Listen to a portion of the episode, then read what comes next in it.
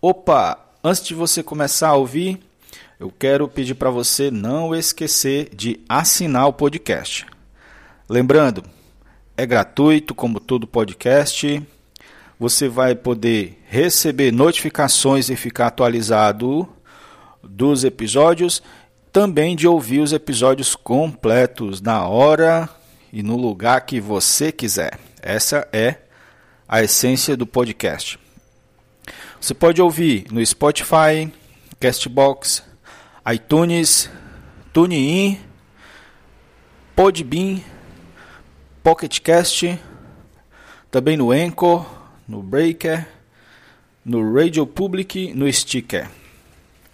Você também pode nos seguir nas redes sociais. É só procurar por Bem-aventurados Podcast. Pode continuar ouvindo o seu episódio.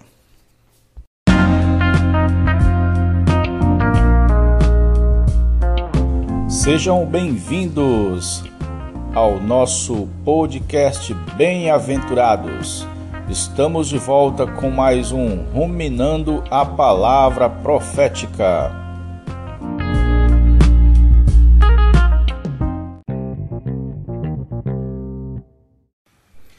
Olá, meus irmãos, minhas irmãs, povo bem-aventurado de Deus. Hoje chegamos ao nosso último episódio dessa série maravilhosa, Ruminando a Palavra Profética, onde nós ruminamos o livro do irmão Ezra Mar. Você está preparado para o fim? O tema de hoje é a parousia do Senhor. Lembrando que o próximo, a próxima série, a próxima temporada vai ser sobre buscando intimidade com o Senhor Jesus. A partir de amanhã já começamos o primeiro episódio. Vai ser uma série um pouco mais curta do que essa. Os, os episódios são têm uma maior duração, chegam a mais de 15 minutos, mas tem alguns 10 minutos, e vai ser a cada dois dias. Começa amanhã, depois quarta e assim por diante. Senhor Jesus, sobre intimidade com o Senhor, é realmente o que todo cristão precisa ter para ter uma vida equilibrada ter uma vida onde ele desfrute das reuniões, dos eventos, mas também ele cuide muito bem do seu cotidiano, do seu dia a dia. Para que não tenha uma vida só de aparência, mas tenha realidade. O objetivo é termos realidade. Realidade ser encabeçado pelo Senhor Jesus realmente. Que tal você começar essa esse novo relacionamento com o Senhor, que tal você passar, já começar o seu dia se conectando com o Senhor e buscando permanecer com Ele conectado o dia todo? Que tal você preparar o seu coração para poder ouvir o doce falar suave do Senhor? Senhor Jesus, então a partir de amanhã vamos dar início ao primeiro episódio. Bem, o arrebatamento dos vencedores até o terceiro céu inicia o processo de três anos e meio que a Bíblia chama de a vinda do Senhor. Em Mateus 24, 27 e Tessalonicenses 4, 15.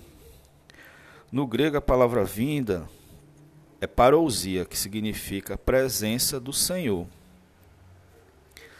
Nesse período, os vencedores arrebatados terão, terão a presença física do Senhor, enquanto os que permanecerem na terra apenas a presença oculta dele, para dar-lhes força e sustento durante a grande tribulação. Os vencedores farão a jornada fantástica de três anos e meio com seu Jesus, desde o trono de Deus até as nuvens. Nesse momento, ao finalizar essa aventura, o arrebatamento público dos demais cristãos ocorrerá no final da grande tribulação, que representa a colheita de toda a messe. Primeiro, a colheita das primícias, né? Agora a colheita de toda a messe. Segundo Tessalonicenses 2, versículo 1, mostra que haverá uma reunião dos cristãos com o Senhor nos ares.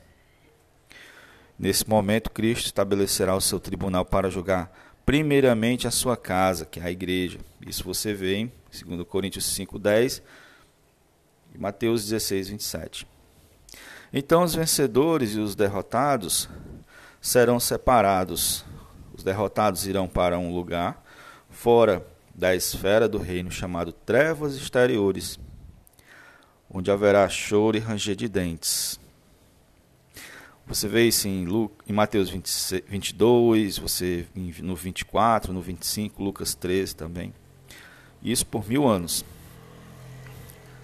Já os vencedores receberão galardão e reinarão com Cristo por mil anos. Apocalipse 22, no 20, Mateus 25. Então, isso é o que espera os cristãos. O cristão não perde a salvação, mas, no entanto, cristão não fiel será disciplinado. E a disciplina é essa, fora do reino. Que privilégio é ser vencedor e fazer parte do filho varão, ser arrebatado até a presença do Senhor no seu trono e receber o galardão de reinar com Cristo por, por mil anos. Esse é o reino milenar. Amados, amemos o Senhor. Busquemos o Senhor e Sua palavra. Sirvamos ao Senhor, sirvamos aos irmãos e nos preparemos para a vinda do Senhor. Lembremos de Sua promessa em 2 Timóteo 4,8. Já agora a coroa da justiça me está guardada, a qual o Senhor, reto juiz, me dará naquele dia e não somente a mim, mas também a todos quantos amam a sua vinda. Nós amamos a vinda do Senhor. Nós, quando ouvimos essas palavras, não temos medo, mas nós ficamos cada vez mais ansiosos para que o Senhor venha. Ó Senhor Jesus, devemos viver essa vida, mas sem se apegar a ela. Devemos viver essa vida, mas prontos para que na hora que for preciso largar tudo.